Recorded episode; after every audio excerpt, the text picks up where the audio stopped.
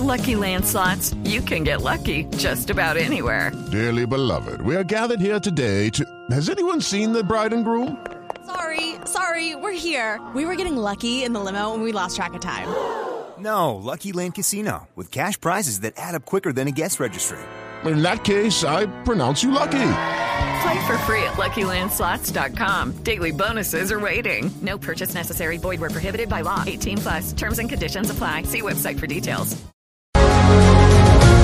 La libertad, la independencia, tres colores que ondean libres bajo su soberanía.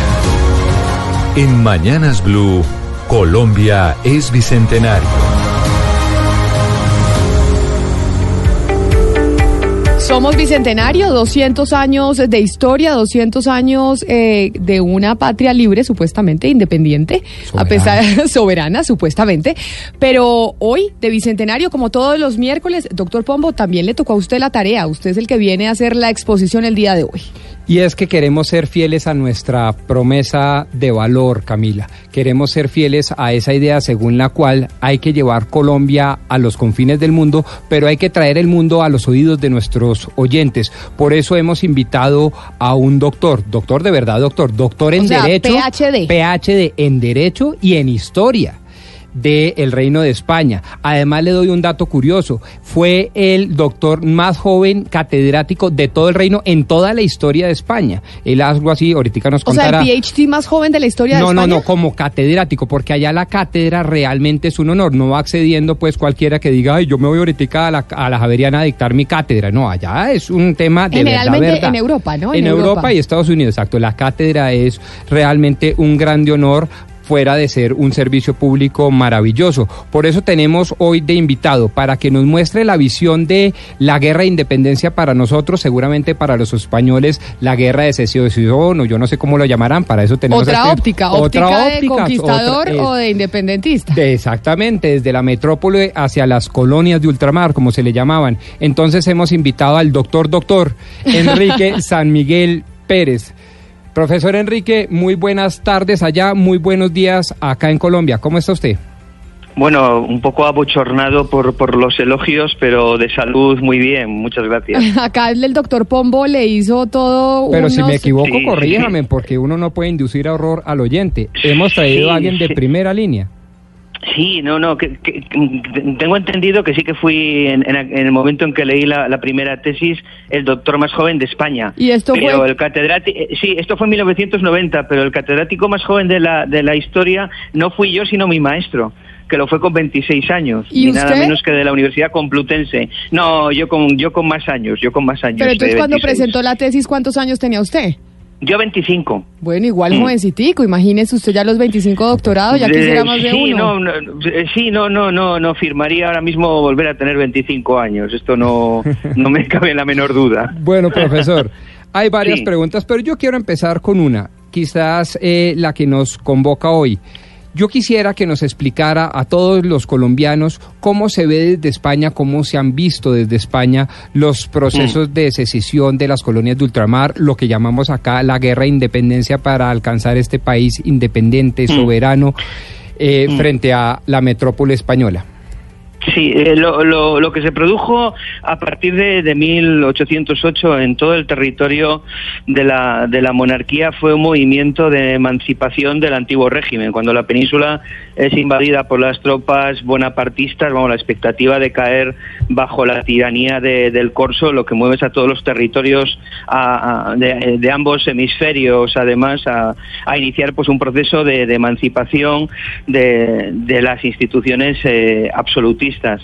Eh, ese proceso, evidentemente, en América adopta además unas condiciones de, emancipación, de, de la sujeción a la metrópoli, pero no hay que olvi- olvidar que el año 1810, que es año muy simbólico en los procesos de emancipación de las naciones iberoamericanas, es también el año en que se produce el primer acto de la soberanía nacional en España, cuando la Junta Central de Defensa convoca, bueno, ya regencia del reino, convoca cortes en, en Cádiz y cortes constituyentes además. Es decir, existe ya un poder nacional, un poder soberano que decide dotarse a sí mismo de un texto constitucional y el artículo 1 de esa Constitución que se aprueba en Cádiz de 1812 dirá que la nación española es la unión de todos los españoles de ambos hemisferios, es decir, el concepto constitucional abarca ambos hemisferios también. Entonces es un proceso del que, eh, tal y como se lee desde España, o por lo menos como lo leemos dos siglos después de los ciudadanos españoles, digamos de emancipación compartido en sentido político en España, en sentido político, pero también de forja de una nueva identidad nacional en las naciones de, Iberoamérica. Eh, se le atribuye, digamos, a Oscar Wilde cuando le preguntaron por allá un viaje que hizo en Estados Unidos en el siglo XIX, le dijeron, ¿en qué nos parecemos los norteamericanos a los ingleses? Y de manera muy sarcástica, Oscar Wilde respondió, en todo menos en el idioma. Le traslado esa pregunta histórica, el profesor Enrique San Miguel. ¿En qué entonces, si, se, si de lo que se trataba era de forjar, como usted bien lo acaba de anotar, a partir del movimiento independentista de 1810, esa identidad nacional distinta, independiente, autónoma, eh, con características muy especiales frente a la española, ¿en qué, qué características tendríamos eh, de igual y de distinto? Mm. Eh, hombre, desde luego por, nuestro, por nuestras venas corre la, misma sangre, con todo lo que eso representa. Eh, eh, el, proceso, digamos, de construcción del mundo iberoamericano es un poco distinto al proceso de construcción del mundo anglosajón, porque el Reino Unido tuvo en la paz de París de 1783 la inteligencia política y también, digamos, protagonizó el acto de justicia histórica de proceder al inmediato reconocimiento de la independencia de los Estados Unidos con lo cual, a pesar de episodios como la guerra de 1812, las relaciones entre el Reino Unido y los Estados Unidos desde entonces han sido unas relaciones fraternas. En el caso español, la ceguera de las autoridades del antiguo régimen y después también eh, de, las élites dirigentes del nuevo Estado liberal a, partir de 1833 determinaron que el proceso de reconocimiento de las repúblicas iberoamericanas se demorara extraordinariamente en el tiempo. Hubo procesos de reconocimiento de la independencia que no llegaron hasta el sexenio democrático, hasta 1870. Es decir, España perdió como mínimo medio siglo en Iberoamérica. Entonces yo creo que la independencia, perdón, la, la, diferencia entre ambos espacios, digamos, eh, de civilización radicaría en esa especie de desencuentro de principio. España no supo asimilar el proceso de emancipación de los eh, territorios, digamos, hispánicos en, en, América y eso gestó, digamos, eh, un malestar, gestó unos desencuentros que luego la historia no, eh, decir, no, no, no, facilitó el, el, el corregir. Profesor. Yo creo que sí, sí. Permítame, yo le pregunto sobre algo que usted acaba de decir. Dice la historia que nosotros aprendemos aquí en el colegio mm. y obviamente mm. la visión y la óptica de la historia que enseñan eh, allá en España. En, eh, mm. en, los colegios, pues debe ser distinta a la que nos enseñan a nosotros aquí en eh, nuestros colegios, porque nosotros tenemos la visión de la independencia como un logro maravilloso para nuestro territorio. Cuando ustedes están chiquitos en el colegio, en la secundaria, esa, esa enseñanza de la independencia de los territorios colonizados, ¿cómo mm. se ve o con qué sensación se enseña? Ahí, bueno, le agradezco mucho. Ahí quería llegar y que, y que me brinde esta pregunta. Como diría un clásico, le agradezco que me haga esa pregunta. Bien, yo, yo soy doctor en historia. Nunca ni en enseñanza primaria, ni en enseñanza secundaria, ni en los cinco años que yo fui alumno de licenciatura, ni en los dos años que fui alumno de doctorado, nunca ningún profesor dedicó ni un minuto, ni un minuto en clase a glosar el proceso de emancipación de las naciones iberoamericanas. En, en clase yo nunca escuché hablar de la batalla de Ayacucho o de Boyacá o se habló de las juntas de los eh, territorios del sur, o se habló de, del general Santander, o de Bolívar, o de San Martín, o de O'Higgins, o, en fin.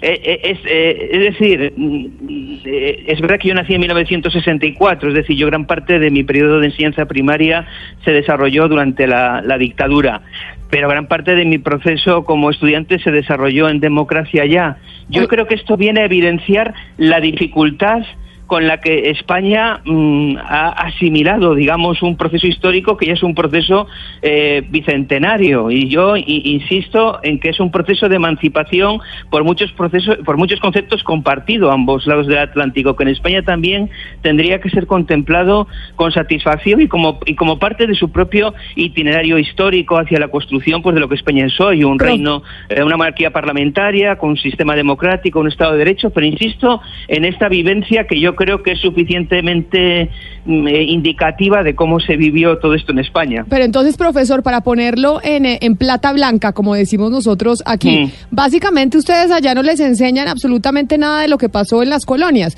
Allá, no, en historia en el colegio, los niñitos, mm. cuando van a aprender historia, dicen eso fue unas colonias que perdimos y ni idea por qué. O sea, no se asume responsabilidad, no se cuenta cuáles fueron las razones de la pérdida de esas colonias y las relaciones del Reino de España con las, con las colonias en América. Ah, hay evidentemente en, el colegio y en el instituto de enseñanza secundaria, y hablo, hablo de mi experiencia como estudiante entre 1968, que yo entré en un parvulario, y 1990, en que me, en que me doctoré por primera vez, por, por poner, digamos, una, unos límites temporales a lo largo de dos décadas. Sí que se analiza todo el proceso de, descubrimiento y, digamos, de incorporación de América al proyecto político de nueva monarquía de los reyes católicos que luego deviene en la construcción de un sistema imperial a partir de Carlos V. Ah, sí que se habla de, digamos, la, construcción de un espacio compartido de, civilización. Eh, evidentemente, se habla de los, de los episodios más positivos eh, y extraordinariamente positivos además de ese proceso, pues pues eh, como todo ese espacio de civilización comparte la imprenta, comparte la, la universidad, la, imprenta, por ejemplo, llegó a América a 250 años antes de que llegara a mi tierra. Yo, yo soy cántabro, en, en Cantabria no tuvimos imprenta hasta 1790 la, la, universidad llegó a América más de cuatro siglos antes de que llegara a mi tierra de Cantabria. En Cantabria no tuvimos universidad hasta 1972.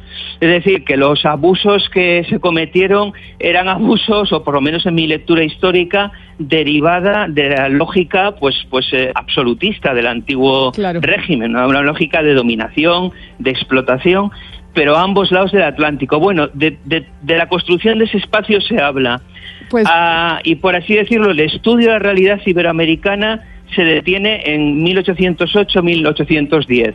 Evidentemente, en algún momento, pues puede salir a relucir algún nombre significativo de los procesos de emancipación, pero un análisis pormenorizado de todo el proceso desde 1808 hasta Ayacucho 1824. Yo insisto, yo eso en clase no se lo escuché explicar a un profesor nunca.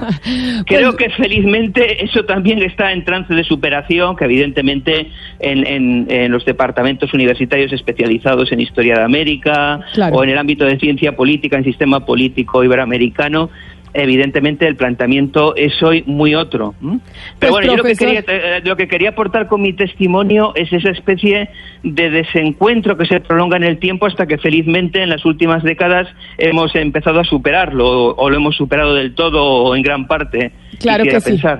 Pues profesor Enrique San Miguel Pérez, muchas gracias por haber hablado con nosotros, pero además habernos contado esa óptica desde España, porque hemos venido estudiando la óptica durante todo este año, los miércoles, sobre la óptica latinoamericana y colombiana de la independencia. Usted es la primera persona del otro lado del charco, ahí sí como decimos acá, que nos cuenta su visión sobre el Bicentenario. Feliz resto de día, muchas gracias por haber hablado con nosotros. Gracias a ustedes, mucho gusto. Hasta luego. 2019. 200 años del evento histórico más importante de nuestro país. La libertad, la independencia. Tres colores que ondean libres bajo su soberanía. En Mañanas Blue, Colombia es bicentenario.